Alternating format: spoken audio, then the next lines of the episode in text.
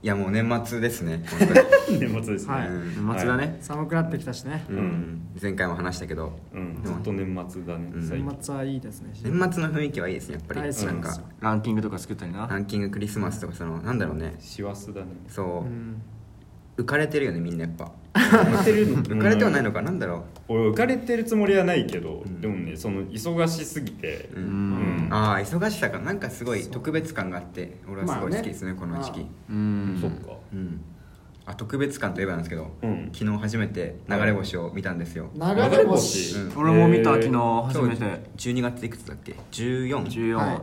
13日の14日の未明0時台えに、たまたま目は顔を上げた瞬間に流れ星がう嘘。すごいそんなことある？昨日結構見れたもんな。あの双子双子座流星群うんがなんかうん。観測できるってニュースで見たああじゃあもう予告されてたんだ。うん。へえすごいなその瞬間。なんか祈った？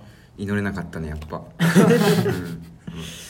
それ結構いい感じですロマンチックな気分にはなったんですロマンいやなんかね思ったより塗るっていう感じでいいかもねあそうなんだ、うん。キラーじゃないのそう。スッと。え遅いってこと？なんだろうな。スピード感が。スピードは速いんだけど遅く感じさせるようななんか。ああでもなんかゾーン入ってる時みたいなこと。ゾーン入ってるゾ時えなんかスポーツでよくあるじゃん。今ゾーン入ってるから。ああーお前の。かもしれない。そうそう。そんな不思議なうん。怪奇現象を見てる感じだった。怪奇現象、変だなーって思ってた。3回祈るって言うじゃん。うん、あそうなんだ。ん3回？え流れ星流れたら3あでも回同じことを唱えるっていうふうに言うじゃん。無理だなそれ。うん無理だよ。ななんか感覚でわかるよな無理って。うん。な絶対無理だけどな。そんな伝説が生き残ってるのはすごいな。絶対無理な伝説伝説がね。無理だよって言ったやつがいなかったんだろうね過去に。そうん。取りますか。行きましょう、はい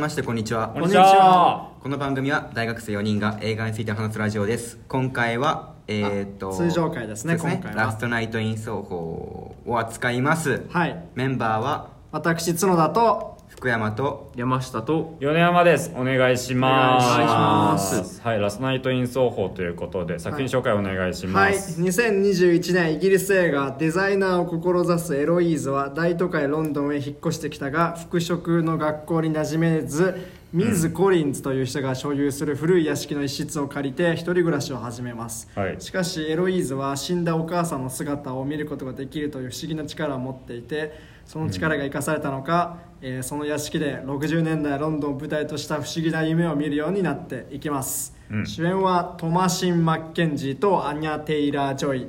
脇を固めるのがテレンス・スタンプ、ダイアナ・リグ、リタ・トゥシンハムら英国映画の、まあ、名優たちとなっております、で監督はホット・ファズ、えーベイビー・ドライバーなどのエドガー・ライトというございます。はい。江ドガー・ライト。エドガー・ライト監督は結構注目されてる監督だと思うんですが、の、えー監督がトーマシン・マッケンジーとアニャ・テイラー・ジョイ、この2人もね今本当に勢いのいい女優2人ですけども、の、えージャンルとしてはホラー。うんになるのかな。まあそうね。でもちょっとジャンルレスな感じもあるかなとは思いつつ、うん。えーどうい。う感想を持ったんでしょうか、えー雑感を一人ずつ話していきましょう。角田から。はい。あのー見終わった直後は、うん。これは江戸川ライト最高傑作来たなっていう感じだったんですけどあマジか、あのこうすごいあの結構すげえテンション上がってうん。見終わったんですが、うん。まあいろいろ考えてみるとこうちょっと引っかかるところとかまあ議論されてる部分とかもいっぱいあったりしてこう、うん。あのーなんかこうそこまで熱量だいぶ下がってきたんですけど、うん。でも全体的にはあの個人的にすごい楽しんでしまったのは事実ですし、うん。あの最近のホあのエドガー・ライト作品の中では一番こう少なくとも見ている間は楽しかったです。そうなんだ。は結構好きです。うん。福山は？結構複雑ってないろんなな要素があってさ、はい。はいだから見終わった後なんか何とも言えない感情っていうか、うん。たまにあるじゃん。うん。すごいけどどうなんだろうみたいなうん。感じで、今もそんな感じですね。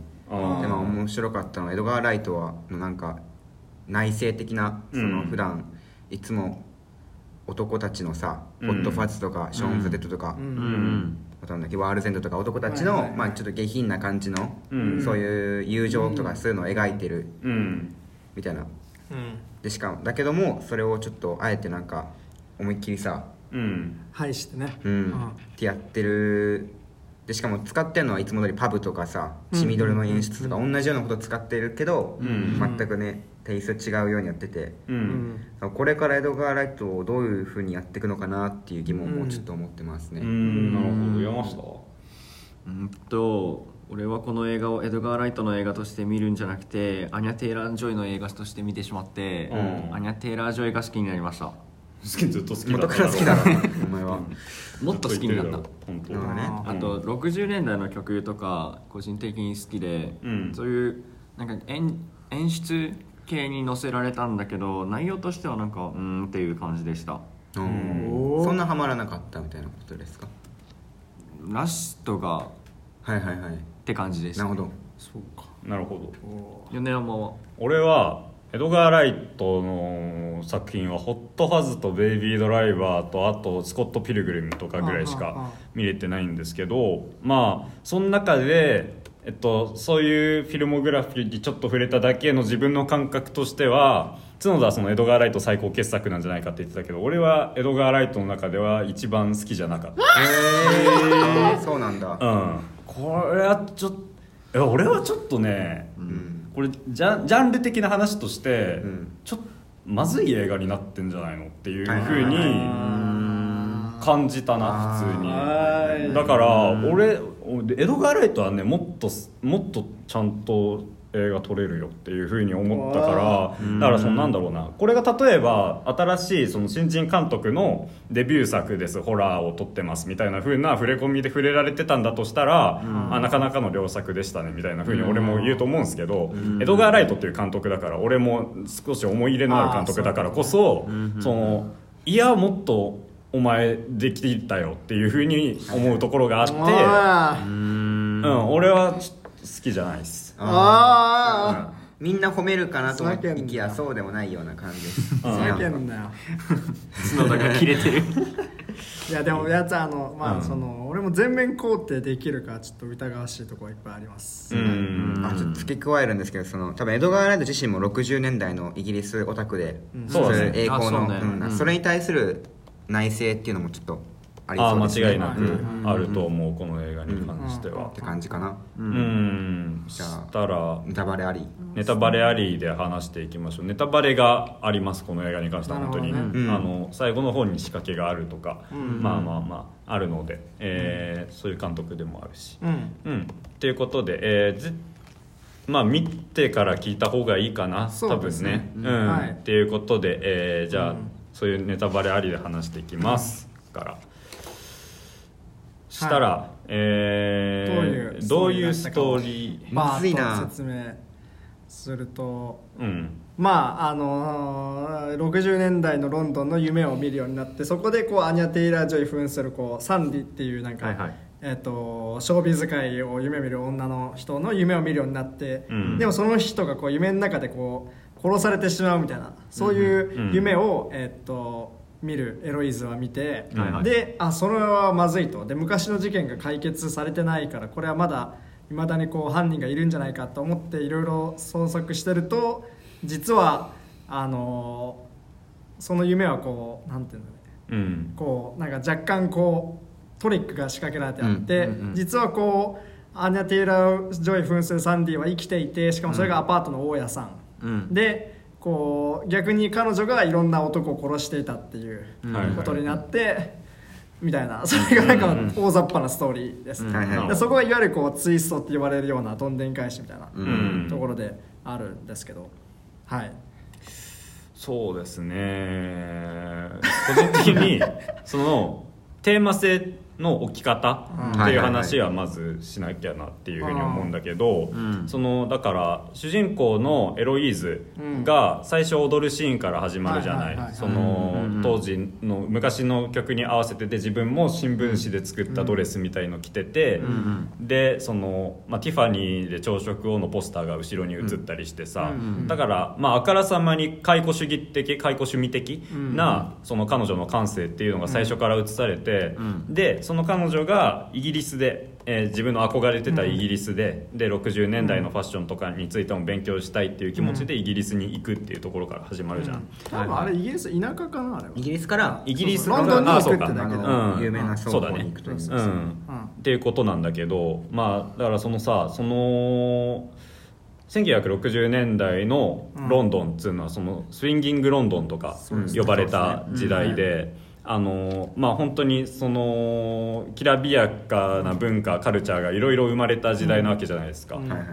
ビートルズが出てきた時代でもあるし、イギリスなんか特に、うん。でまあその音楽のそのエドガー・ライトって結構そのポップナンバーであるとかその音楽っていうのをすごい大事に使う監督プレイリスト的なサウンドトラックを組むことでその映画を効果的に見せるみたいなことをやる監督だと思うんだけど今作でもそういったことはやってて実際その彼の今までの映画の音楽の選び方とかを見てても「スインギング・ロンドン」っていうのが結構彼の中のテーマとして一つあるんだろうなっていうのはやっぱりあったと思うんだけどその若い主人公の女の子の彼女が「スインギング・ロンドン」が花開いた時代に実際に行くと恐ろしい目に遭ってしまうっていう描き方っていうのはやっぱその内政ですよね。スインギング・ロンドンとかその古き良き時代って言われるところに実際に入っていくとその光の向こうに影がものすごい影というより闇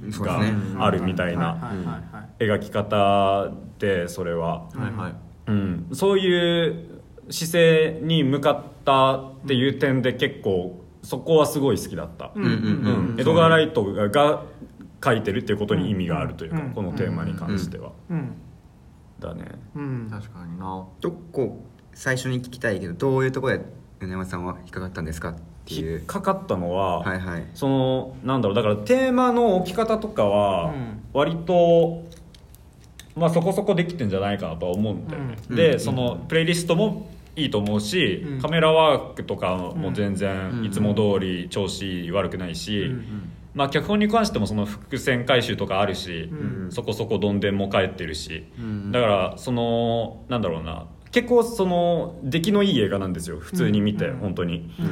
なんだけどその例えば、まあ、やっぱこの映画に関してはそのミソジニーとかに対して切り込む姿勢であるとか、うん。フェミニズムとかが描かれてるあからさまに、うん。っていうことが、まあ、あると思うんだけどその描き方としてまずそのなんだろう新しい切り口ではあるのかもしれないけどなんかオーソドックスすぎないっていう置き方かなっていうふうに思って、うん。そのなんだろうホラー的、ホラー的にその描かれるシーンとか、例えばその顔のっぺらぼうの男の人にすごく追いかけられる主人公がっていうシーンが劇中で何回か繰り返されるんだけど、まあある意味それはすごくなんていうか抽象的なシーンであるというか、うん匿名の男性性っていうものが、うんこの映画における敵、うんモンスターとして、そういう造形でキャラクター化されてある意味、うんで主人公を襲ってくるっていう,、っていうのって、まあ、今まで確かにホラーにもなかったしそういうフェミニズム映画とかに関してもあんまりなかった切り口かなっていうふうに、うん新しいなっていうふうに感じさせるところはあるんだけど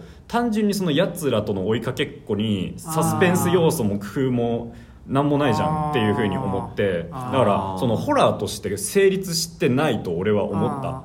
うん、でそのなんつうのかな。すだから俺はそのあれなんですよ。単純にホラーとかに関していいつも言うのがササプライズがあってもサスペンスがない映画はダメだっていうことで、うんうんうんうんそのなんだろう。画面から何急に音大きい音とか出して急にたくさんの幽霊が映るうん。バンみたいなシーンってそれそれはみんな怖いじゃん、うん。そんな野生の本能がそうさせるんだから。ー だからそんなんは誰でもできるっちゃできるんですよね、でホラー映画なんかそのもうそういうサプライズしかやってないような映画ってずっと見てるとあ来るなって分かんのよ。もう静かになったら絶対に次にでかい音が来るから、だからそのリズム感とかもこの映画に関しては全然見えてて。うん。だからそのサスペンス俺なんかそういうことができない監督では決してないと思うんだよね、うん。エドガー・ライトに関しては、うん。だからそのなんだろうな単純にエンタメ的要素っていう部分であ全くうまくできてないっていうところが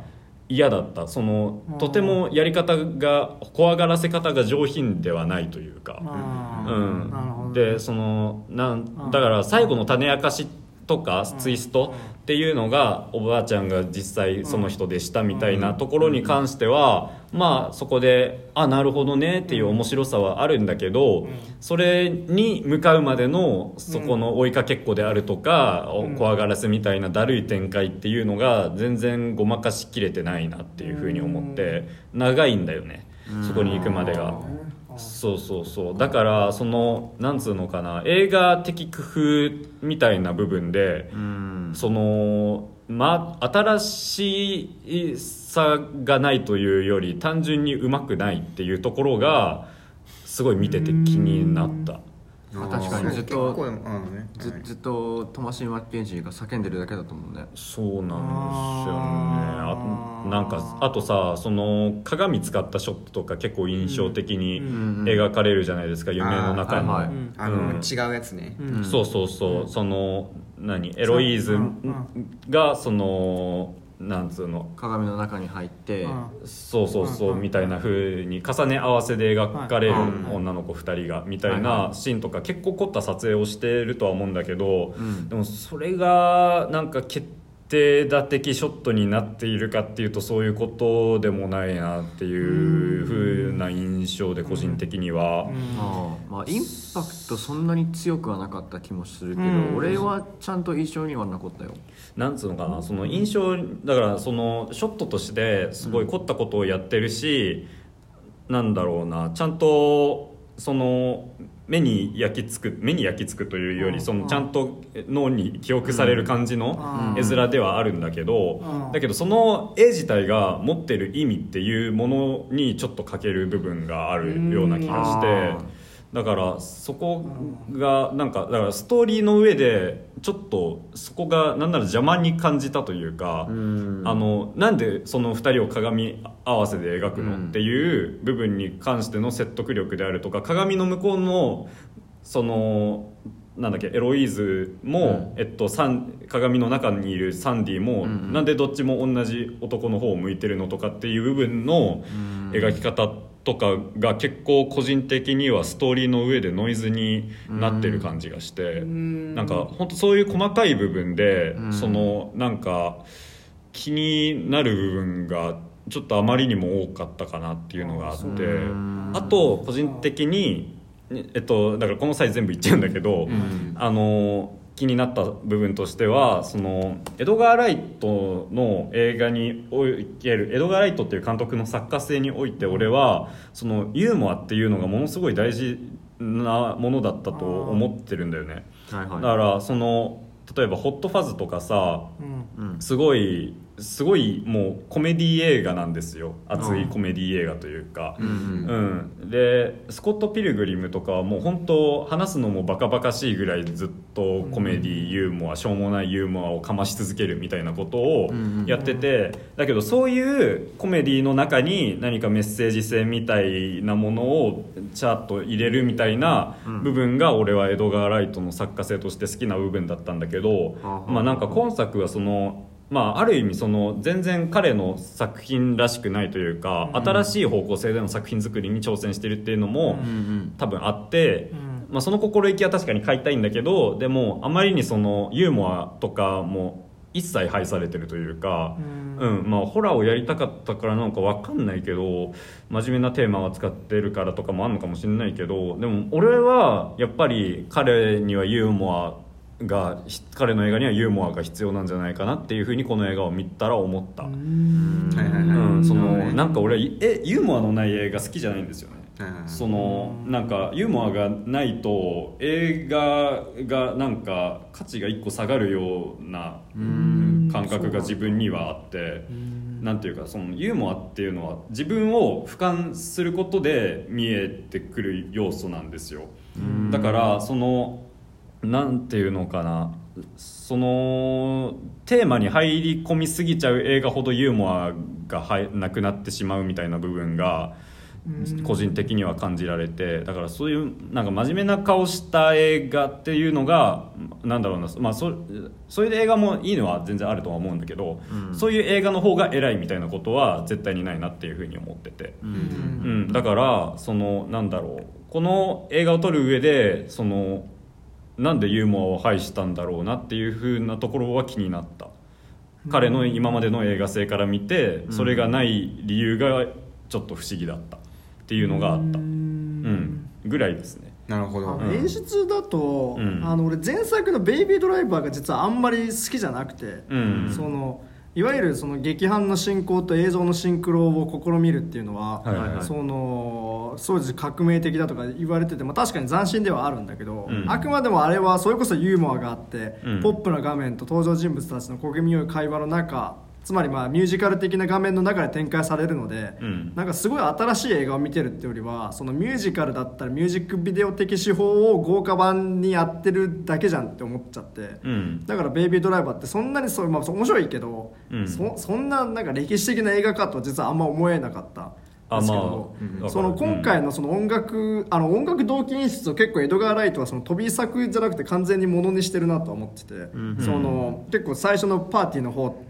でこう主人公がこうあのなんか寮のパーティーですごいつつまんなそうにっていうかこう、うん。居心地悪そうにしてる時にこうパーティーの音楽と,、えーっと劇伴と、うん。あと主人公が、えーっとヘッドホンで聴いてる60年代の曲が結構ずっとこう同期してて、うん。それがそのヘッドホンをつけるつけないとか、その主人公のあの気持ちがこうどんどんこうダウナーになっていくなっていかないでこう、うん。音楽の上げ下げがどんどん変わっていくっていう、うん。なんかあそことかでそれだけでもスリラーになってしまう感じとかはあものすげえ演出だなと思って。うん。その映像と音楽の動機みたいなものがその主人公が錯乱してたりとか周囲からこうなんか疎まれてる阻害されてしまってる状況の中で繰り広げられることによってそのホラーとかスリラーにおけるなんか一個そのなんか新しい手法をやってるっていうのがすげえ斬新だなと思ってそれがこう、まあ、ベイビードライバーがあんま好きじゃなかったって反動はあるんですけど、うん。あエドガー・ライトめちゃくちゃ進化してるなっていうふうにまず思ったんですよ。演出だけで言ったらね、うん。個人的には。えなんかそのパーティーのシーンに関しては分かったけどそのなスリラーみたいな要素はあった？その音楽の使い方に関して。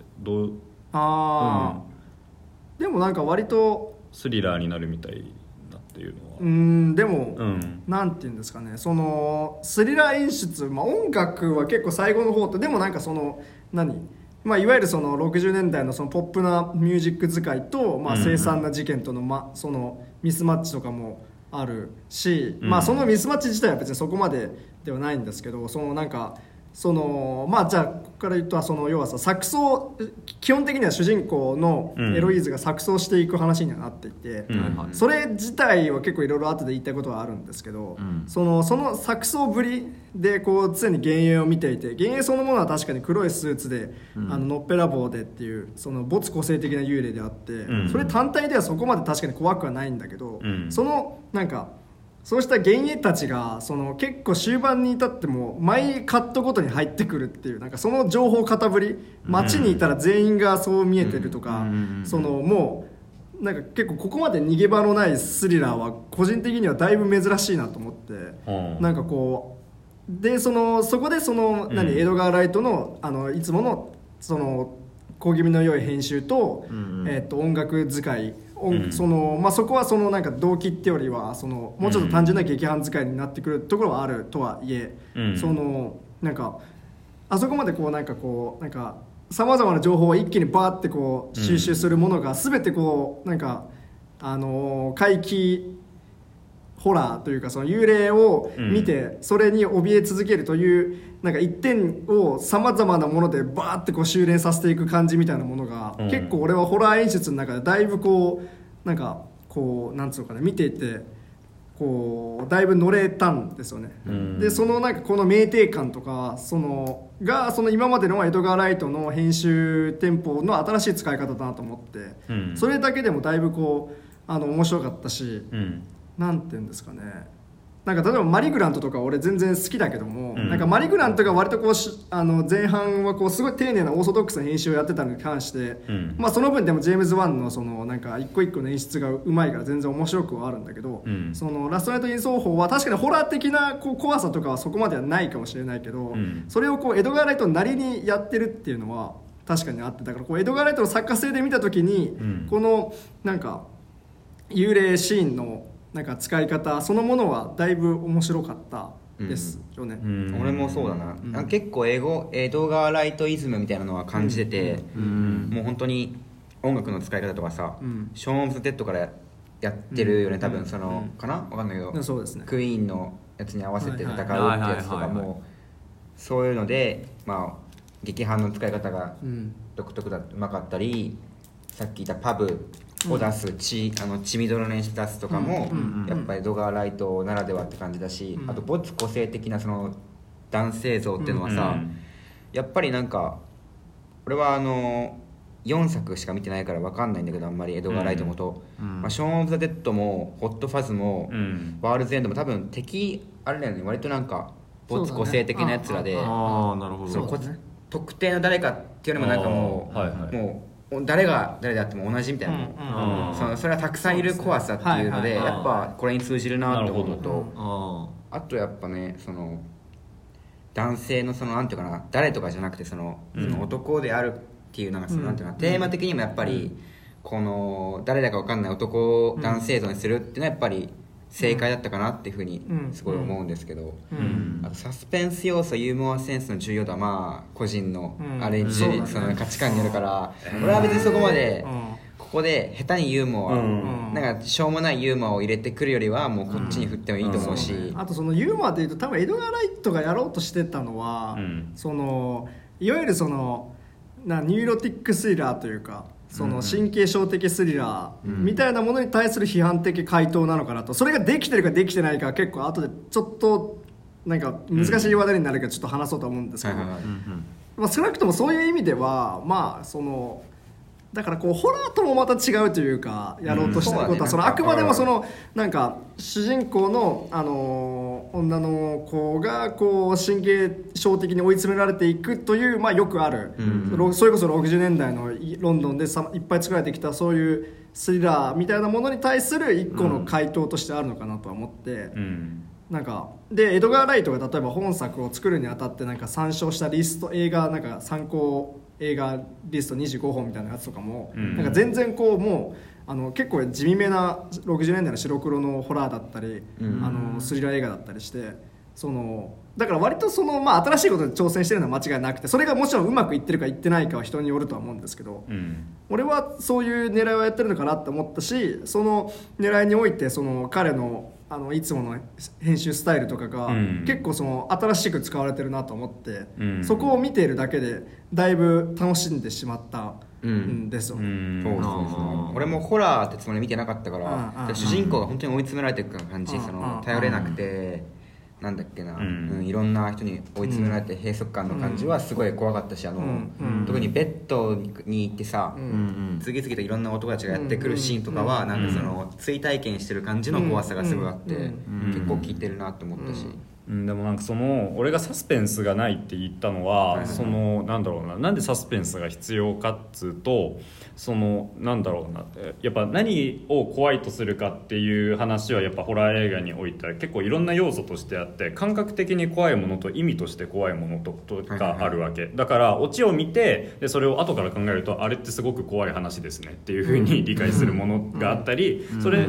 とは別にその画面を見てるだけで、うん。もう目を背けたくなるぐらい怖いシーンっていううんかもあるわけでしょ、うん。でこの映画に関してはそういうその目を背けたくなるような怖さっていうのはやっぱりそのサスペンスがない分あまりなくってあれこのまま見てたらこの子どうなっちゃうんだろうみたいな風ななんかうん。その目を背けたくなる恐ろしさそのなんか宙ぶらりにされる感じみたいな恐ろしさっていうのがないことでそのなんだろうな没入感がそがれるというかそのうん。なんていうのかなそのサスペンスがあることで人はその主人公とかにの感覚を追体験するわけですよ。だからその怖い思いを実際に一緒に観客が主人公と一緒にするっていうことはそのうん。テーマとかと直結するものでその、うん。だから男性性の恐ろしさみたいなものがそのうん。追いかけっこでただ目の前で提示されるだけではそれはその物語を見せられてるにしか過ぎないんだけどそれをホラーとしてやるんだとしたらそこにサスペンスをもうちょっとうまいこと言えることで追いかけられることを実際に体験するその恐ろしさを追体験するっていうことでうん。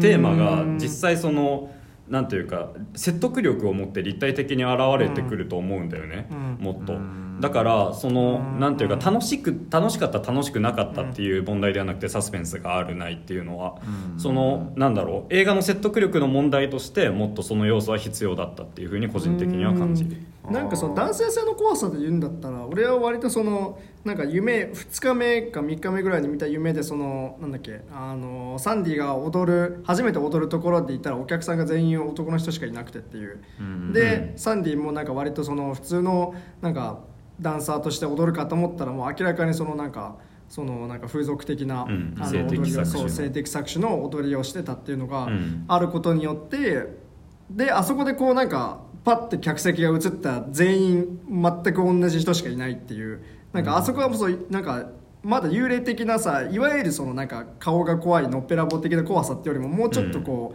う、なんかそれこそなんかあのーちょっとなんか若干シュールレアリスム的なのも含んだなんかこう、うん。なんかこうなんつうのかな全く同じ服装した人が延々といる怖さみたいな、うん。そういうのがあったりしてそのなんかうーんなんかそこの植え付けはまず一個最初にしてるかなとは思っててで確かにそのなんかでそういうふうに考えるとその要は人からの視線みたいなものがこの映画は多分キーにはなってくると思うんですけど、そのそう考えると確かに一個一個の追っかけっこはまあ追っかけっこがどうこうっていうまあそれもあるかもしれないけどそれよりもそのなんか、なんかあらゆる面にあらゆる局面でそのあらゆる人たちが全員こう自分を見てると錯覚してしまうというかなんかその怖さなのかなとは思ってて。それは何理さっき山が言った例えば理論的な怖さとうん。感情に訴えかけてくる怖さで分けるとしたらどっち側なの？まあ、確かにそのなんかあの幽霊の造形自体はそのなんかやや安っぽい感情的な怖さではあると思うんだけど、その最初の方で割と分かりやすいテーマが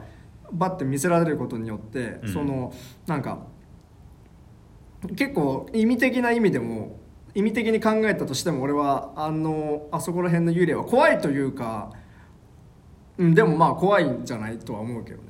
はいはい。うんなんかそだ俺としてはやっぱ感覚の怖さっていうのが欲しいんだよね。うん。え角田が言った今理論その後から考えてみたいなことよね多分、うん。でも俺は結構感覚的な怖さ感じたけどな、ん。なんかそうその、自分がもう見たくないのに見せられちゃうとか、うん。逃げられない感じが、うん。うん。うん。もうその夜だけじゃなくてだんだん昼とかさ、うん。もうどこ行ってもなんかもう逃げられないっていうその、そういうそれは俺はそれもサスペンスに入るのかわかんないそのそうね。サスペンスかな、その緊張感っていうかそのなんていうのかな、うん。俺は結構それでああでもそこの怖さは確かに個人的にもあるかなとも思うな、感覚にうん。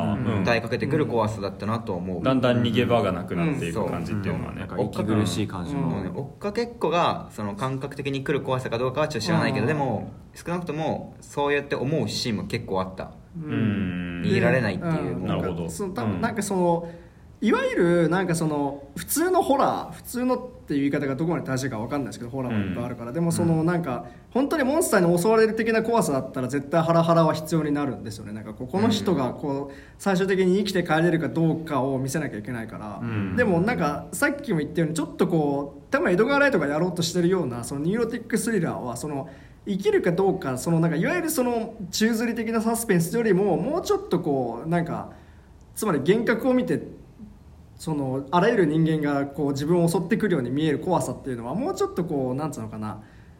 その点それの先にどうなるかっていうよりも、うん。なんかもうちょっとなんかその状況そのものであるとかその主人公のなんか精神的不安定さの怖さなのかなとは思ってて、ん。あのー結構これ参照される参照元ネタとしてあるなんかロマン・ポランスキーの「反発」っていう1965年ぐらいの映画があって、それも結構あの主人公の女の人が、まあ、どんどん頭おかしくなっていっちゃって、その街中にいた男の人が全員自分をちょっと性的な目で見てるっていうのがだんだんこう自分の妄想になっていくみたいな。うん。であの結構あの最後の方であのラストネット・イン奏法の最後の方でそのあの壁とかあのベッドから手が出てくるっていうあの有名なシーンは、まあ、一発で反発で同じシーンがあるんですけど、それとかは、まあ、別にこう何？そのまたその反発をすごいこうよくアンチテーゼになってるかどうかはちょっと俺微妙なところなんだけど、うん。その少なくともなんかそれを見てるとなんかこの主人公がどうその反発にしろ反発を見てると、うん。その主人公が生きて帰るかどうかとかっていうよりも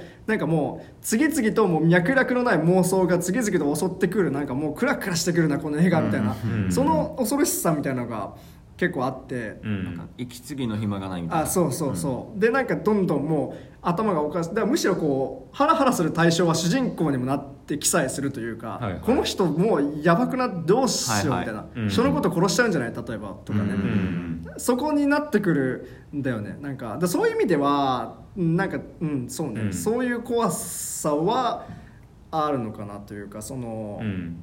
断続的なこう緊張感っていうよりも、はいはい。そのなんかぶつ切りでものすごいものが次々と投入されていくうん。恐ろしさみたいな、うん。で間違いなく江ガー・ライトを狙ったと思うけどそのうん。ベッドでさ、うん。自分はもうそのアニャ・テイラー・ジョイ扮する誰だっけ？サンディ。サンディ。と一緒になってるから自分の意思でも動けなくてさ、うん。もうサンディに任せっきりだけども痛みを同じようなうん。共有するじゃん、ん。で男がやってきてさ近づいてくる恐怖とかやっぱりなんか、なんだろうなその主人公この後どうやどうなっちゃうんだろうみたいな、うんこの後あ起こるその痛みとかに対するうん。怖さっていうのはやっぱうん。意識したんじゃないかなって思うな、うん。うん。でしかもその怖さから逃れられないっていう。そうそうそうそう、うん。うんもう強制的に逃げられない、うん見させられちゃうみたいな、うん。うん。うん。あの逃げようあそこのベッドから逃げようと思って、うん。あのクラブとかに行くけどクラブでもまた見ちゃって、うん。そのクラブから出るんだけど、えっと、通りにもまだいるみたいな、そうね。ううん。あちょっと話変わっちゃうけど今ポランスポランスキーもさはい。なんかあれじゃなかった？捕まんなかった？あコランスキーは捕まってるね。う。ん。そのあのーうん。性虐待みたいなことやって未成年のこの淫行で、うん。その嫌疑がかけられて逃亡してるからロマン・ポランスキー多分アメリカ今も帰れないくて、で結構それがなんか昔はそのむしろなんかロマン・ポランスキーはその才能あるのになんかはめられてかわいそうみたいな感じになってるけど今いろいろなんか出てきた事実とかを踏まえると、だいぶこの人はその、いわゆる MeToo 案件的にダメだろって感じになってロマン・ポランスキーも多分もう新作映画とかちゃんと公開されないんじゃないかってレベルになってるんですけど、うん。こういう映画撮ってもややったんだそういうこと。その反駁反発。あーあーそうあだけどそういうのやってたんだ。あで、うん。このこの60年代の双方とかって、うんなん。か娼婦街で、うん。あのここに来てた客とか、うん。あのまあ、ロンドンだロンドンなわけだから、うん。結構有名人とかそういう、あの業界の人とかも結構来てたらしくて、うん。あの反発のえっと誰だっけな。カタリン・ドニアブ？かな,、うん。なんか反発にあのせ制作に関わってた人。あじゃあ違うか脚本家誰か？うん。うん。もう普通にあの来てたらしい、ううん。んああなるほどねそう。えーそれ映画撮りながらそうだから昔のそのなんか、ね。うん、古き良き映画みたいな言われてる人たちもなんかこういうのを作ってたんだなって。いう、えうん。でちょっとこれあのーうん。結構今と違う話今までとなんかだいぶ違う話かつちょっとまあまた難しい話になっちゃうんですけど、ん。そのいわゆる多分この映画がやろうとしてるのはその反発とかは確かに、あの映画としてホラー映画としてはめちゃくちゃ優れてるとは思うんだけどやっぱりでもむしろこうそこで浮かび上がってくるのはそのやっぱりその女性をなんかすごいサディスティックにいたぶるなんか心理サスペンスホラーみたいなそれとしての問題点は結構今見ると多分感じるとは思う思って、うん。で多分この映画はそのなんか、まあ、さっき米山も言ってたけどそのミミソジニーへの反発みたいな、うん。それこそ反発みたいな、うん。そういう映画になってくるじゃないですか、うん。で俺はむしろ多分引っかかってくるのはその部分でそのテーマをうまく回収しきれてるのかどうかみたいな、はいはいはい。しきれてないですね。そうだそれこそなんか最後の決闘裁判とかでも思ったようなことになってくるのがあって、ん。まあ、単純にあのなんかやっぱりそのアニャ・テイラー・ジョイ扮するサンディがそのベッドで襲われるみたいなシーンがこれ見よがしに流されるのは、まあそのどぎついすぎてやっぱ有害だなっていうところもあるし、そのなんかそのサンディがその、うんえーっとエロイーズはサンディはずっと被害者だと思ってたと、ん。でもそれがミスリードで実はサンディはめちゃくちゃ人を殺してたっていうのがあって、うん。で多分それもなんか残忍に殺されたりとか、うん。その泣き寝入りするか弱い存在だったその性的搾取される女性という像に対する一個のアンチテーゼにはなってるのかもしれないけど、うん。そうかんでもなんか例えばあの服飾学校でエロイズをいじめてくるなんか 女の子集団のなんか描き方とかはうん。結構すごい類型的だったりしちゃうねとか、うん。そのあとまあエロイズも俺さ錯綜する演出がすげえ面白いって散々言っちゃったのは、ん。ちょっとうんって感じもあってその演出としては優れてはいるかもしれないけど、うん。まあかなりひたすらこう類型的に怯える存在としてうん。描かれるから、やっぱりその、なんつうのかねそのそこのオブジェクト的に扱われてたそうみたいな。そうそうそれもそうそうそうそういうことで、うんだからその反発とかがその男性の対する女性への一方的な視線の恐ろしさっていうものがこの映画あるよねって感じでこう批判しているようなラ映画として「ラストナイト・イン・奏法」はあると思うんだけど結局従来のホラーとあんまり変わらない部分が描かれてるので、テーマとしてあんま誠実に描ききれてないんじゃないかと最近思うようになって。うん。うん。そうそう、でしかなんかもあごめん。ね、うん、個人的にその最初に言ったさそのフェミニズムの描き方としてオーソドックスすぎるんじゃないかっていうのは本当にその部分で、そのなんか今更そのミソジニーとかをこの映画の中でこんなベタベタな描き方でやられてもなんかっていうのがあって、そのなんか。んなんつうのかな例えば「プロミシング・ヤング・ウーマン」とかは本当にそのなんだろう本当なんだろう他の映画だったらこういう男性が正解ですみたいなのをされる人が置かれるみたいなうん。のに対してそのもうそれすらいないみたいな描き方をしてたじゃない。そのなんか深さであるとかっていうのはやっぱこの映画においてはないしうん。そうだからそのなんだろうなだからもうう分かってますみたいなことしか描けてないっていうふうに個人的に感じちゃったというかもう本当にその60年代のもう今結構なんだろうなまあ知らない人からしたら知らないかもしれないけどでもその60年代そういう嫌な性的搾取があったっていう実情ってもうなんか結構みんなそうなんだろうな。あれはもう映画として見なくても知識として知っててもその分かりきってることとかじゃないんですかねっていうふうに個人的には感じたというか。そうそうそうそうそうそう。なんかでしかもそはい。でしかもなんかその今の話もあるしあなんか結局は昔の映画と変わらないんじゃないかみたいな。うんそう。そうなんか新しくはないっていう新しくもないし、なんかむしろ逆方面行っちゃってんじゃないかなって思って、あのこの話のラストでさ結局あの搾取されてたサンディは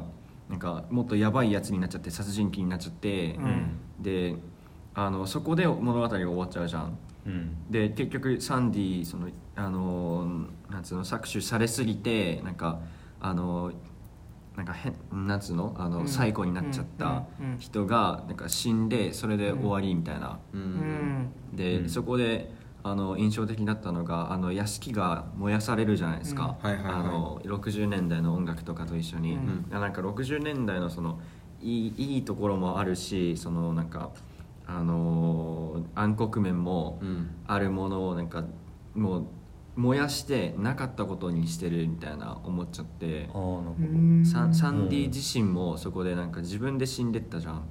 だうん。からなんか、うん。なんつうのもうここで全部なくなったらもうそれでいいでしょみたいな。ああ最初自分で死のう自分でさうん。首切ろうとしたのをうん。エロイズは止めたけど結局やってることはそう。屋敷に残るってことでうん。本質はあんま変わんないみたいな。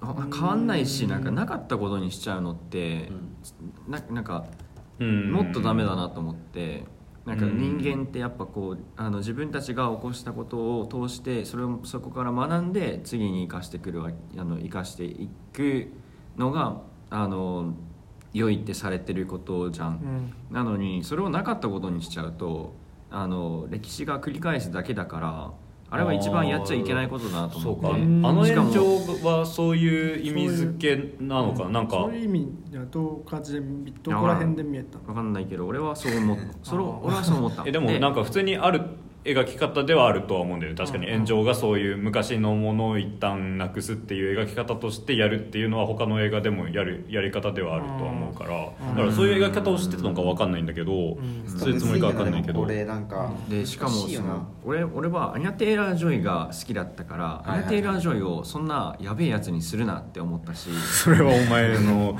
個人的な価値観だな。うん。ででしかもあの、うん。あのミズ・コリンズってあの屋敷のオーナーのおあの女の人を演じたのが、うん。あのえっ、と誰だっけ、えっとダイアナ・リグっていう女はいはいはい。女優で、あの60年代のなんかイギリスで「アベンジャーズ」っていうあまああの今の MCU のアベンジャーズと全く違うんだけど、うん。スパイ映画かなんかドラマかをあのそれになんか出演してたらしくて、うん。でなんか彼女がその演じてるエマ・ピールっていうあのキャラクターがなんかその、あのセックスシンボルみたいな感じで見られたらしくて、うんだからもうこの映画で扱ってる内容とほぼ同じじゃないですか、うん。うん。あの搾取されてる女性、うん。であのーこの映画の一番最初にあの出てくるんだけどなんかダイアナに捧げるみたいな、うん。この人があの映画撮り終わった直後くらいに亡くなっちゃってて、うん。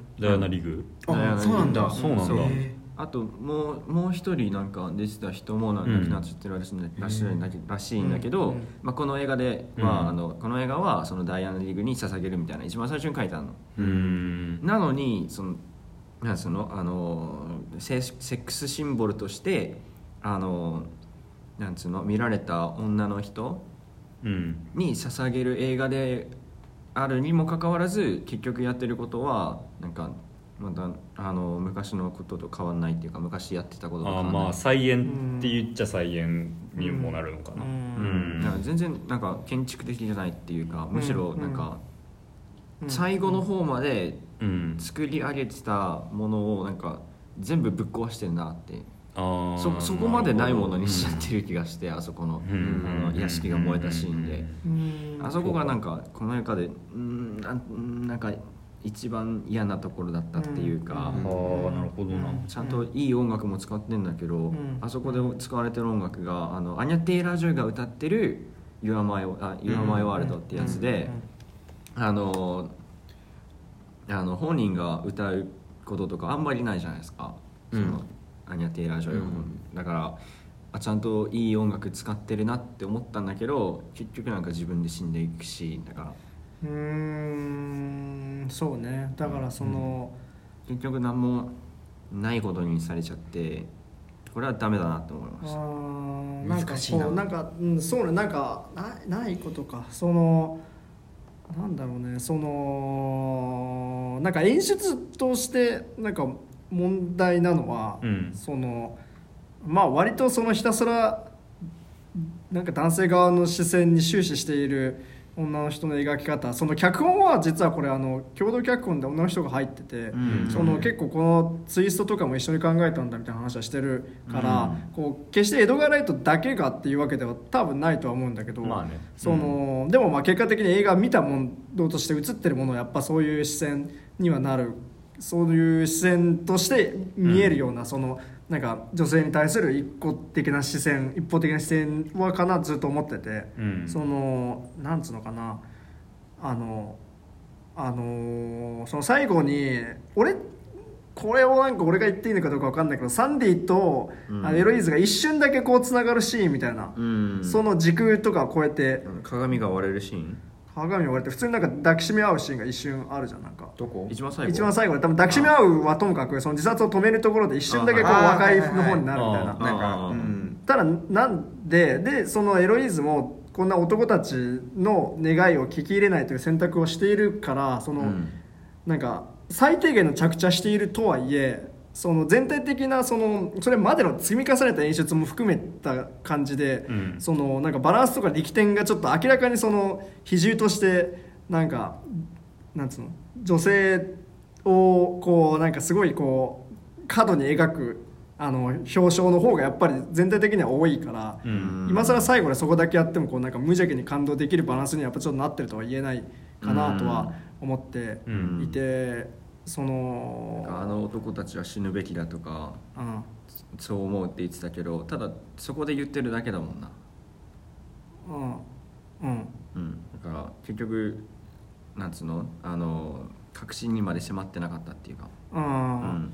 ううんん。だからそのなんかテーマのせいでなんか思うようにホラー演出ができてなかったとかそういう次元ではない問題では確実にあるのかなとは思っていてうん。なんかそうね。であのエドガー・ライトという監督自体は、うん。まあ毎回その結構なんかオタク趣味を爆裂させるみたいなうん。感じだとは思ってるし、まあ、ショーン・オブ・ザ・レッドはゾンビとか、うん。であのなんつうのかな。あともう一個その要はそのボーイズクラブ的な映画そのサイモン・ペッグとニック・フロストのブロマンス映画をずっと撮ってて、まあ、男の子たちのホモソノリは全開なわけなんだけど、うん。まあその比較的例えばセスローゲンとかあれに比べたらもうちょっとなんかあんまりその意外にセクシュアルなネタはそんなになかったりもするし、うん。あと結構割と最後の方にちゃんと毎回成長するんですよねショーン・ブズとかは。そうだね。だから意外とそのバランスは結構大人な映画だなとは毎回見てて思うんだけど、うん。まあでもとはいえでもやっぱそういう部分はいっぱいあるからそこがその自分男性の加害性に踏み込んで描いてでその今までだったら単にこう崇拝されてただけの昔のカルチャーみたいなものに対して、ある程度その解雇主義みたいなものに関してもその批判もしつつまあ解雇主義的ないい側面も見つつみたいな、ちょっとこう見方としてこうバリエーションが増えたような映画にはしてるとは思う。し、まあ一ファンとしてそこはかなり嬉しかったりもするんだけど、うん。まあその女性のそのジェンダー的な描き方に関してはあまりにもちょっと引っかかる点は多いかなとはうん。今思い返して確みると。一的みたいなことどうんういうこと？確一的すぎるみたいな？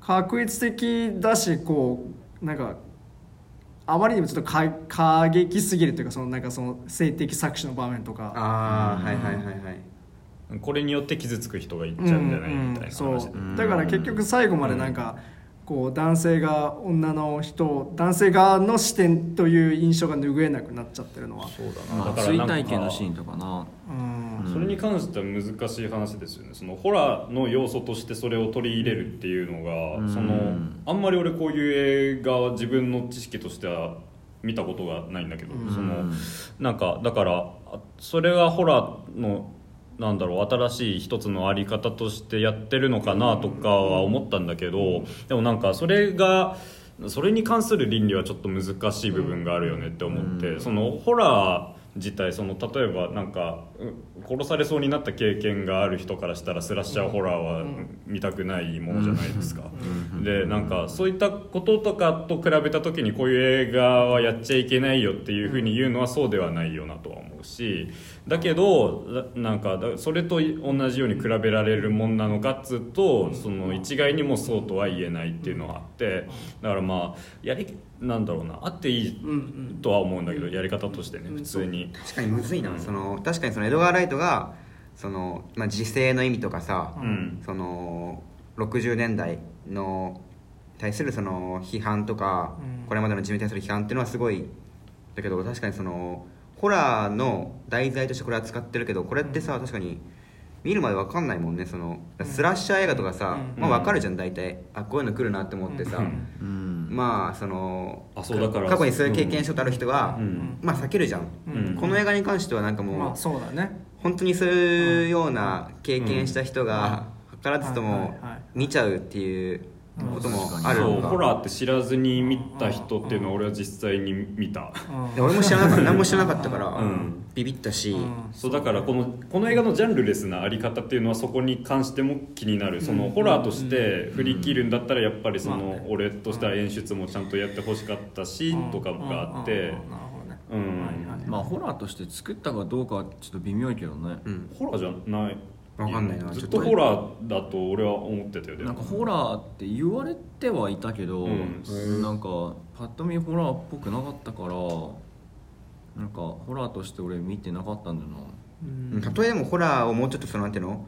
もうちょっとすごいさいろいろひねったやつ入れたとしても、うん。レドが今作結構俺 NG ゾーン踏んだなっていうのはないんだけど、俺的には、うん。全然その、うんまあ、そういう批判的な視線向けたらうん。ちょっと気になるねとかあるけど、うん。まあ、全体的に見たらすごいすごいいいと思うんだけど、うん。でもそのたとえホラーすごいひねったとしてもそういう経験がある人がこれを見た時のその反応とか確かにちょっとうん。あれかもしれないね。そうね、うん。あのなんかそういうなんかそのホラーとそのジェンダー的なあれで言うとあのこの間見た映画であの俺が去年ベストに言った「ナイチンゲール」っていう映画の、ああ。のあれ女の人が監督でジェニファー・ケントって言うんですけどその人がデビュー作で撮った「ババドック」っていう映画があって、はいはいはい。それはそのいわゆるなんか今までのあの割とそのあの話自体は全然あのなんか育児ノイローゼホラーみたいな、そのあのシングルマザーの女の人がいてその息子になんか読み聞かせするんだけど、読み聞かせした時に出てきた本がすごいなんか呪われててどんどん襲われていくみたいな映画で。であの90分ぐらいしかないのにあのあらゆるホラー演出が詰め込まれててものすごい傑作なんですけど、うん。あのそれは最終的にでもやっぱりそのなんかあのそれこそ例えば「シャイニング」とか「あのエクソシスト」とか、いその割とその一家の中でその家庭が崩壊していくホラーみたいなものをで、うん。その中でやっぱりその女の人が常に置かれてきたその理不尽な立ち回りみたいなものすごくこう巧みに相対化してって、うん。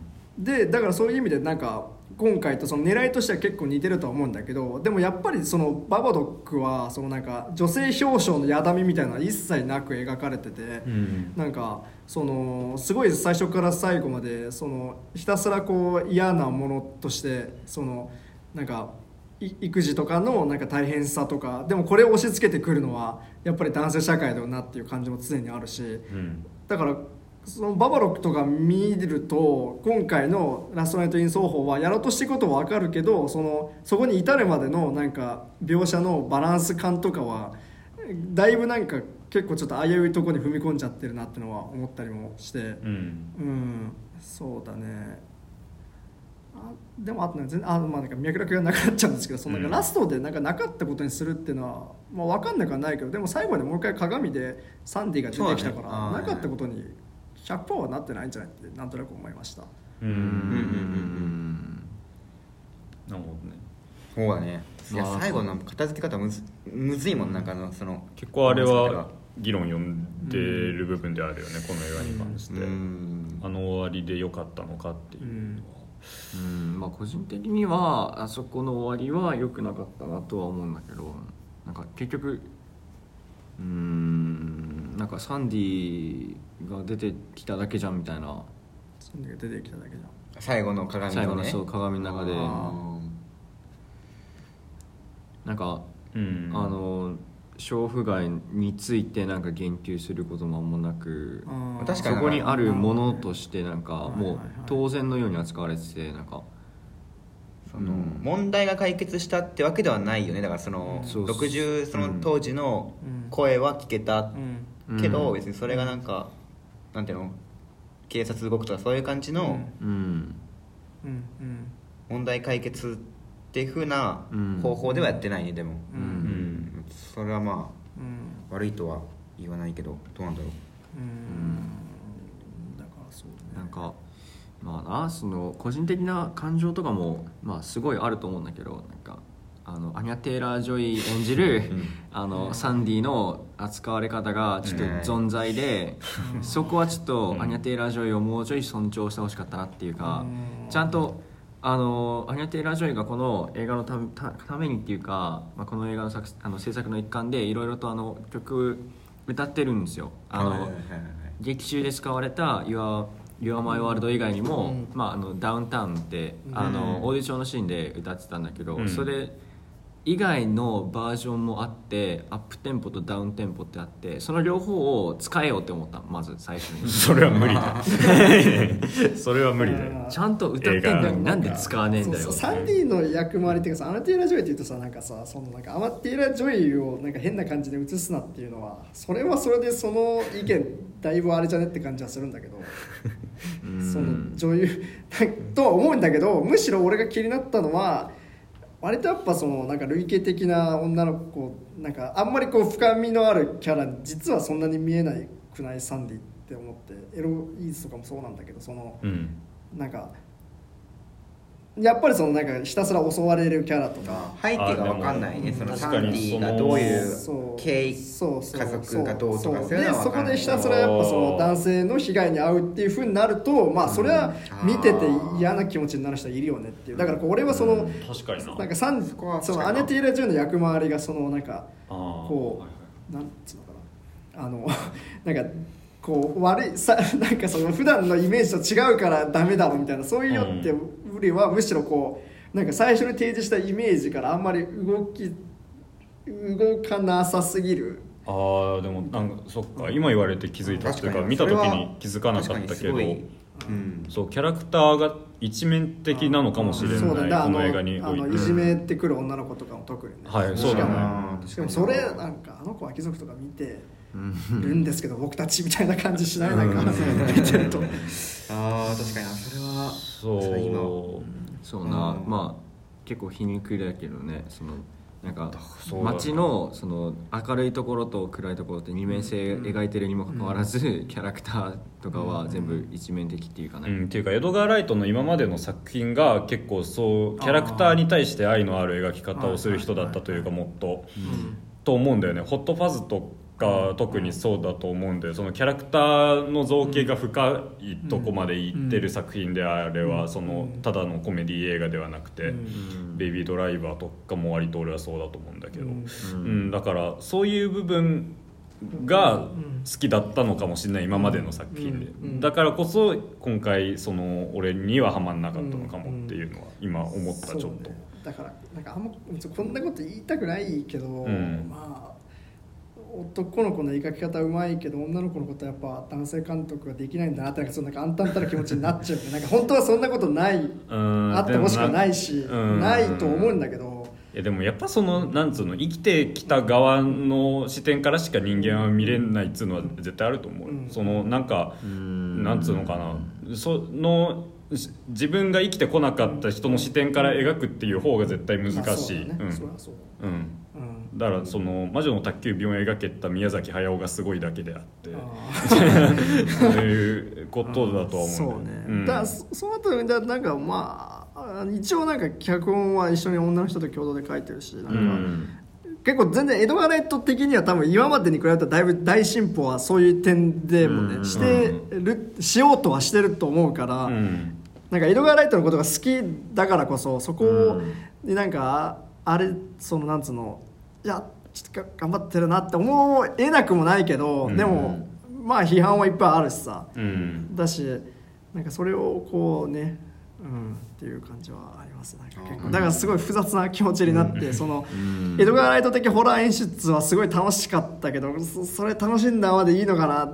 でも映画館見てた時の気持ちはとかいろいろ考えちゃってまあまあまなるほどなししんどいですね。あなるほど。でも俺は最初だいぶなんか好きになったわ。そのそれは批判点もいっぱいあったけどそのあなんかそのやりたいこととかも分かったしなんとなくエドガー・ライトがうんそうだななんかこれからどんな作品作るんだろうなとかもいろいろあそうだから気になるしね。明らかに新しい一歩ではあうん。ったこれまでとね。うんだから次の作品がもっとすごいだろうなっていうのは感じます。うん。うんうんうん。まあ演出とかもすごかったからね、うん。そううん。進化する監あ督ではのダンスのシーンとか、はいはいはいはい鏡の使い方もなんか結局はすごい好きだったし、うん。うん。なんか予告で見せすぎちゃってるちょっとかわいそうな感じもあるけどね。あそういうのはああいうありますねななでも全然面白かったけどね見ててうん。うん。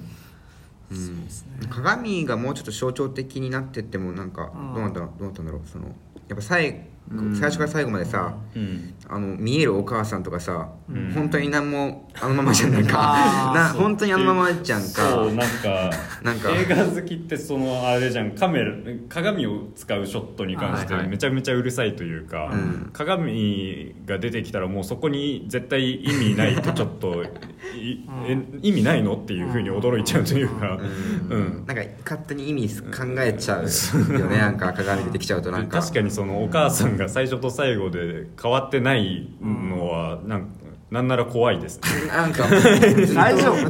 微妙な微妙な笑顔をずっと浮かべて動かないっていうのは変わっずっとそれでさうん。うん。まあでもそうね。鏡はまあなんか、まあ、自分を映し出すものだしあまあね。最後そのえっとエロイーズが幸せになったうんのに映ってるサンディもなんかその、うん。おめでとうってやってるうん。のはまあなんか一個の綺麗な終わり方でもあるのかなとは思うけどな、うん。サンディに対してそう。ロイーズのその超能力というかなんか見えてしまうみたいな部分はさ、ん。なんか俺最後なんか初めよく分からずに始まってなんか明らかになって終わるんだろうなと思ってたら明らかになってないですね、なんかエロイスの母さんもちょっと何が、なんかその都会に負けたみたいな。そうそう、もうちょっとなんかよくわかんない感じで。なんかそうね。うん。不思議ななんか掘り下げの絶妙な浅さでしたね。鏡とか見えうん。鏡で見えるとか、なんか夢で見るとかちょっとなんか消化不良もあり。そうね。ううん。あとなんかキャラで一個あの、うん。テレンススタンプ扮するあのおじいさんのミスリードいや分かるだろうと思って、いやわかるね。あ れ絶対あれはそうん。ねいや分かるよっていうぐらい。いや、うん。あれあれはエロイーズバカだろうと思ったもんうん。な全員エロイーズに違うよって言うなって思ったもんねあそこ、あそこ、うん。しかもあそこのあのおじいちゃんが引かれる直前のさバーのシーンさ、あれエロイーズがもう100%ダメじゃんっていうどこだ？はあのおじいちゃんの話聞けよみたいな、うん。聞いてなかったな。うんなんなんかうん。最初はさこう一応話にはなってたけどなんかうん。ビクビクしすぎてなんかそのおじいちゃん側の話をちゃんとなんか聞いてないっていうか、うん。結局最後になんかギャーギャーなんかあのわめき散らしてなんかうんね終わっちゃうっていうか。だからあそこも驚きのないツイストというかさ、うん。逆逆にエロイーズがやばい人として描かれてる気がして、自分がエロイスだったらでもなんかやっぱああいうふうに取り乱しちゃうこともまあ分かんなくもないんだけど、うん。それはいいんだけどその見せ方の問題そう映画としては面白くなくそうエロイスの行動っていうのもそうそう見せ方の問題はあるかもしれない。えなんかテレンススタンプを使ってるのにあからさまだなあれはな。うん。そうですね。すうんかなんかあとまあ単純に俺なんかスインギングロンドンのあの裏さびれた感じはすごい好きだったので、見ていってん。全然そこは好きだったんですけど、なんか俺もそんなスウィンギングロンドンは知らなくてさ、まあ、これ見ていろいろその知った知れたこともあってさ、ミニスカートとかそういうはいはい。なんていうの？歴史がそこにあるとかそうそれは初めて知ったから、そういう面白さはあったな。うん。まあそのさっき言ってた鏡の使い方の話なんだけどさまた、うん。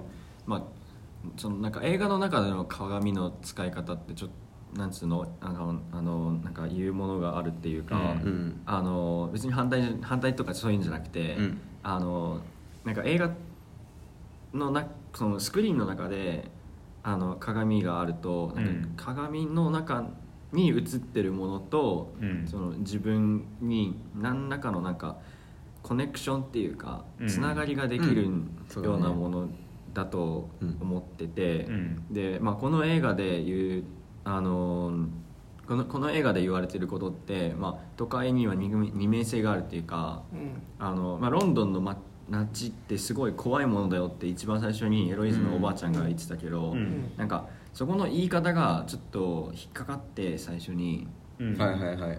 なんかそんなロンロンドンって恐ろしい街だみたいな普通言うかなって。はいはいはい、うん、思ってなんかまああのーだからなんか都会を一つのキャラクターみたいなっていうポジションでちょっと描いてんじゃないかなっても思って。まあだからそういうところのねあの二面性いいところがある悪いところがあるって、まあ、鏡につながるつながりがするのかなって。でうん。その都会があるっていうのはさもう変えられないものでさそこにあるものとして描かれてるわけじゃん。うん。鏡に映るものも鏡ってもう自分が立ったら中身にはもう映っちゃうものだから、うん。そこにあるものみたいな、うん。うんだからそのうんと示唆的ではあったかなっていう鏡のなんかそう鏡が使われてるそのショットだけで説明してるわけではないけどっていうことか、うん。なそうそう、うん。この映画における鏡の存在っていうのはちゃんと意味を持ってたのかなって、うん。確かに。だってその普通に見てるんじゃなくて鏡越しに見てるってことだもんね、うん。その、うん。タイムスリップした時に、うん。そうそうそうそう。鏡越しに見てるうん同一化してって、なんかその多分鏡割る演出以降鏡割ったじゃん確か。ああああああ割ってまあ溶け込んだりしてないけどそれ以降物理的につながるっていうか。あの紙金にして白いあれ着て、うん。ああああもう本当に現実世界でもなんか同じようになっちゃったっていうなんかすごいそうそう。そこがキーポイントなうん。少し点として急にさうん同一化してるあたりとかね。ううん。んまあうまいね。うん、そのなんか別っていうかそのコインの表と裏みたいな交わらないものではあるんだけどあのある部分でつながってるっていうか、うん。うんそういうつながりを見せる上で鏡っていうのすごいうまい使われ方じゃないかなって、うんうんとは思いました、うなるほど、うん。うんうんん。なんか都会は恐ろしいよって言われないおばあちゃんとか言われない。なんか言われ言われる？なんか。言われてるの角田なんか言われることもないなんか。都会は恐ろしいよあとは普通に結構そういうテーマはなんかよく見るかなと思ったけど、まあ都会は恐ろしいよっていう言葉よく聞くよねなんか。うん。まあいろんな場面で。うん、なんかあそこのおばあちゃんの言い方がすごいあからさますぎてちょっと面白かったんだよな。うん。まああれはまあお母さんのまあれがあったからね。あーまあ飲まれちゃったっていう設定のね。ううん。んそうですね。そんな感じですか？かね。うん。ラストナイト・イン・ソーホーうんまあアニャ・テイラー・ジョイのそのあの演技がもっとあのみなんかみんなに知れ渡ってきてちょっと嬉しかった。確かにね。ううん。んうん。出世作にはなるかもしれないね。確かに。うん。うん。エドガー・ライトもうん新しい一歩を踏み出したという点ではだいぶ良かった。うんと思いますね、うん。この映画は。そうね。うん。うん。まあ次に期待ですね。またパブとかそういうのを出して。そうですね。だから彼の映画性が変わっていくんだろうなとは感じた、うん。本当に、そうね。そうだね。そういう意味ではまあ希望は持てるっていうか、うん。なんかなんか久しぶりに撮った新作がこれうんもうちょっと今の時代どうなんだみたいな感じに、まあ、なってるとこもあったけど、うんまあ、し姿勢的にはこうなんか、うんうんうこうベクトルはちょっと上に向いてるっていそうだね。のが分かってたけど、うんって感じはします。うん。はい。そんな感じでいいですか？難しかったですね今回。ははい。うん。したらえっと次回なんですがはい。もうあれですか？シネマランキング会になりますかね。次まあ回が。年末会ですね。もうね次回がまあ今年はラスト収録。うん。うん。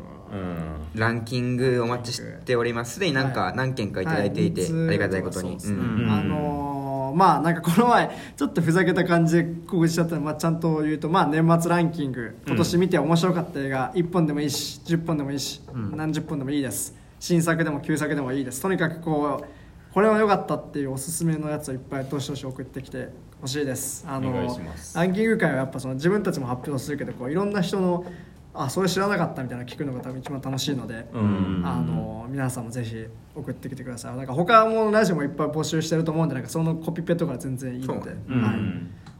うん、まあちょっとお願いします。お待ちしておりまお待ちすしてます、はい、はい。それではエンディングです。うん、この番組ではリスナーの皆さんからのお便りを募集しております、はい。映画の感想や番組を聞いて思っていた思ったことなど何でも構わない構わないのでぜひ送ってきてください。はい。メールアドレスは radio18s.film.com となっております18は数字です。うん。また、アットマークラジオ 18s という名前の番組のツイッターアカウントには、えーダイレクトダイレクトメッセージや、えー番組専用の Google アンケートのフォームのリンクが用意されていますのでそちらからお便りを送っていただいても構いません、はい、はい皆さんからのメールお待ちしておりまお待ちすしてます、ランキングください、はいでハッシュタグラジオ18でねツイートしてもらえると公式アカウントがリツイートしますのでぜひ活用ください。はい、うんでアットマークラジオ18というインスタグラムではサムネイルも公開しております、うん。確認してみてください。サムはいネイル。はい、サムネイル誰が作ったのかっていうコーナーやってるんで、うん。あの何回のサムネイル何でもいいんで、エターナル使い誰が作ったとあか全然言ってくれても大丈夫なんで。誰も当てに来てくれてない。ぜひ。サムネイルはどこで見れるんですか？インスタです。インスタだけですかあとツイッターでも最近上げ始めた、俺昔から上げてたよ。あれ俺昔から上げてた？も上げてたよ俺が更新する昔から上げてた？はい。はい。です。なのでツイッター各種上げてくだ SNS さいでイン、えーっとサムネイルが確認できるのでぜひ皆さん当てに来てください。はい。はい。ということでここまでのお相手は私角田と福山と山下と米山でした。また次回。また次回。バイバイ。うー